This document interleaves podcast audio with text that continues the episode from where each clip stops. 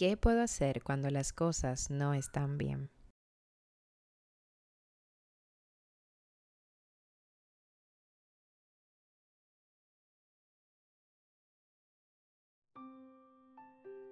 Todos en la vida pasamos por un momento en el que nos preguntamos, Dios, ¿qué estoy haciendo mal? Porque a veces por más que nos esforzamos, nada de lo que hacemos al parecer nos sale bien. Y a través del tiempo he comprobado que el hecho de confiar en Dios no es sinónimo a que estamos exonerados de problemas, de circunstancias, de decepciones o de algunas malas experiencias que solemos experimentar, valga la redundancia. Sin embargo, el hecho de saber que es el Señor que camina conmigo me da paz aún en medio de lo que pueda acontecer en mi vida. No siempre todo va a estar bien, pero aún en medio de esa tempestad o en medio de ese tiempo difícil, siempre trato de recordar lo que establece la Biblia en el libro de Juan capítulo 16, versículo 33, donde dice, En el mundo tendréis aflicción pero confiad, yo he vencido al mundo. Nosotros caminamos confiados al momento de que conocemos al lado de quién estamos caminando.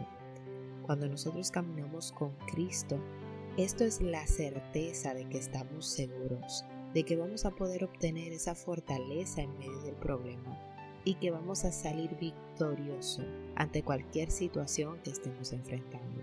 Y quiero aprovechar esta oportunidad en el día de hoy porque quiero compartir contigo tres cosas que no solamente te ayudarán en medio de la dificultad, sino que también van a fortalecer tu confianza en Dios y tu carácter al momento en que las cosas no salgan bien para ti. En primer orden quiero sugerirte que te sumerjas en la oración. No sé si te has dado cuenta que al momento en que algo pasa, algo importante, algo que te preocupa, algo que realmente tiene peso en tu vida, cuando vas a contárselo a alguien de confianza, sientes un desahogo. Y normalmente esa persona de confianza para ti es considerada como tu amigo. Pero en este momento Jesús es ese amigo que a través de la oración quiere escucharte. Jesús quiere que le abras tu corazón, a pesar de que Él sabe lo que ya vas a decirle, a pesar de que Él te conoce mejor que nadie hasta mejor que a ti mismo. Pero Jesús anhela esa relación contigo, donde tú vengas a Él sabiendo que Él estará ahí, caminando contigo, que no te dejará solo, que conoce todo lo que tú puedes pasar y que te va a ayudar a través de la manera correcta en cómo tú puedes enfrentarlo, que te va a fortalecer cuando te sientes débil, que aún en medio de que no sientas compañía, estado rodeando de gente, Él va a estar ahí y tú vas a saber que su presencia irá contigo, porque te vas a sentir lleno y ese vacío que quizás estés experimentando hoy, cuando ya le das esa entrada a Jesús en tu vida, no lo vas a sentir, porque el ser humano tiene un diseño que para que lo entendamos mejor lo voy a poner como un rompecabezas. Y ese vacío que muchas veces sentimos y queremos llenarlos con amigos, con distracciones o con muchas otras cosas, solamente tiene un tamaño y es el tamaño de Jesús. Y hasta que nosotros no le demos ese acceso a Dios en nuestra vida y le decimos, sabes qué, Señor, me rindo a ti. Este espacio es tuyo, te pertenece y yo te lo entrego. Hasta que eso no pase, ciertamente vamos a sentir esa turbación, ese cansancio, ese desánimo, ese no sé qué hacer, a pesar de que realmente el Señor nos da las herramientas para hacer las cosas. El segundo punto es que no dejes que cese ni que mengue tu alabanza y tu adoración a Dios. No sé si has escuchado la historia de Pablo y Silas. Para mí me parece una historia muy impresionante. Y la Biblia dice que luego de que estos hombres recibieron muchos azotes y fueron encarcelados y sujetados por los pies, ellos se pusieron a orar y a cantar himnos a Dios. Y me sorprende tanto lo que aconteció luego de esto, porque no solamente hubo un gran terremoto, sino también que el carcelero y su familia aceptaron al Señor en su corazón y fueron bautizados. La alabanza y la oración de Pablo y Silas ocasionó dos cosas extraordinarias e impresionantes. La primera fue que hubo un terremoto que abrió todas las puertas de la cárcel y esto solamente evidenció que era más fuerte quien estaba con Pablo y Silas que aquellos que estaban en contra de él. Incluso, si revisas la historia, puedes darte cuenta que las puertas de la cárcel fueron abiertas.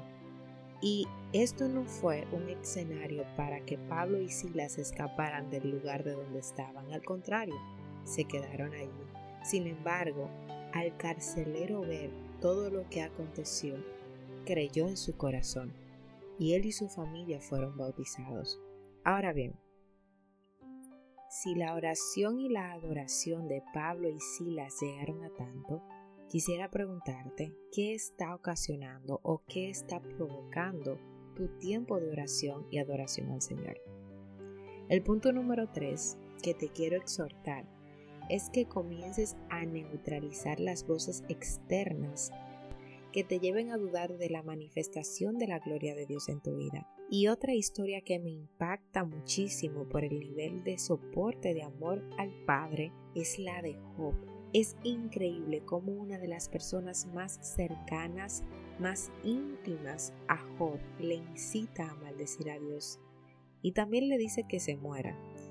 Y esto lo hizo por ver las situaciones que él estaba atravesando. Sin embargo, algo que Dios nos permite ver a través de esta historia es que todo lo que tenemos es porque así a Dios le ha placido darnos.